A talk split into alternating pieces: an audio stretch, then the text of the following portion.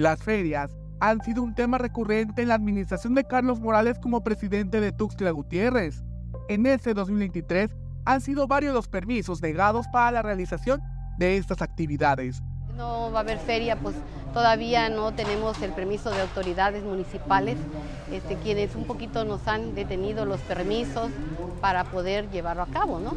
Este, básicamente nos vamos a centrar en lo que son los actos litúrgicos y religiosos.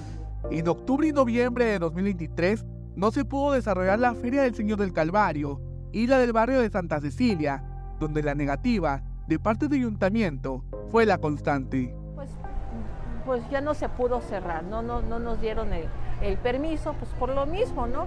Nos tuvimos que, que este, someter a, a, lo que, a lo que nos dijeron.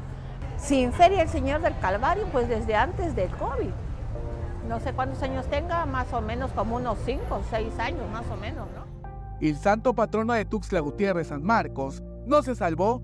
La noche del 20 de abril, a cinco días del día principal, el ayuntamiento de Carlos Morales mandó a correr a los ferieros que se encontraban instalados en la periferia de la catedral. Por parte del presidente municipal, pues no quiere dar los permisos. O sea, los, sus colaboradores sí quieren, pero él no quiere. Pues nos afecta mucho porque la, inversión está hecha en el material que se compra, este, el arrastre, el combustible. Más que nada, pues de esto vivimos nosotros, no tenemos otra fuente de ingresos más que andar en la feria. En Tuxtla Gutiérrez existen tres uniones de este gremio, de las cuales dependen aproximadamente 150 familias.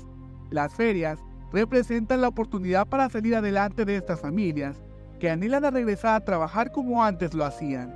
La feria para nosotros este, es nuestra única fuente de, trabajo, ¿no? Es una, aparte de la tradición, ya se hizo como un historial para nosotros, una herencia, digamos, porque es una trayectoria que venimos sumando. Mi papá fue feriero, yo continúo en esto, ¿sí? Y pues, si no hay ferias, no hay trabajo, ¿no?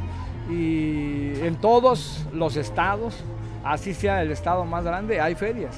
Es más, en otros países hay ferias. Alerta Chiapas, Eric Chandomí.